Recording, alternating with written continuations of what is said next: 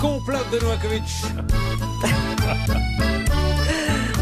Ça est Sylvie Novakovic qui n'arrête pas de nous conseiller.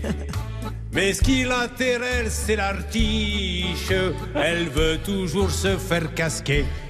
N'importe quoi, mais- c'est pas gentil. Mais parce que j'improvise, donc je sais pas quoi C'est mal dire. me connaître. Mais, mais bien mais en plus, c'est plus de 20 ans. Non, ben, c'est vrai, en plus c'est vrai, vous pouvez pas savoir le nombre de dossiers où euh, elle dit bon ben c'est pas grave, hein, euh, vous me paierez quand vous pourrez, puis après elle le regrette. Mais bon, mais elle le fait en tout cas, mais c'est vrai. Mais là il fallait bien que j'improvise quelque chose. En tout cas, vous êtes en grande forme, Julien, aujourd'hui. hein. Eh, Écoutez, figurez-vous, je vais vous dire pourquoi. J'ai acheté sur le bon coin un jacuzzi gonflable Et vous en êtes content? Un jeune couple qui le vendait. Non, non.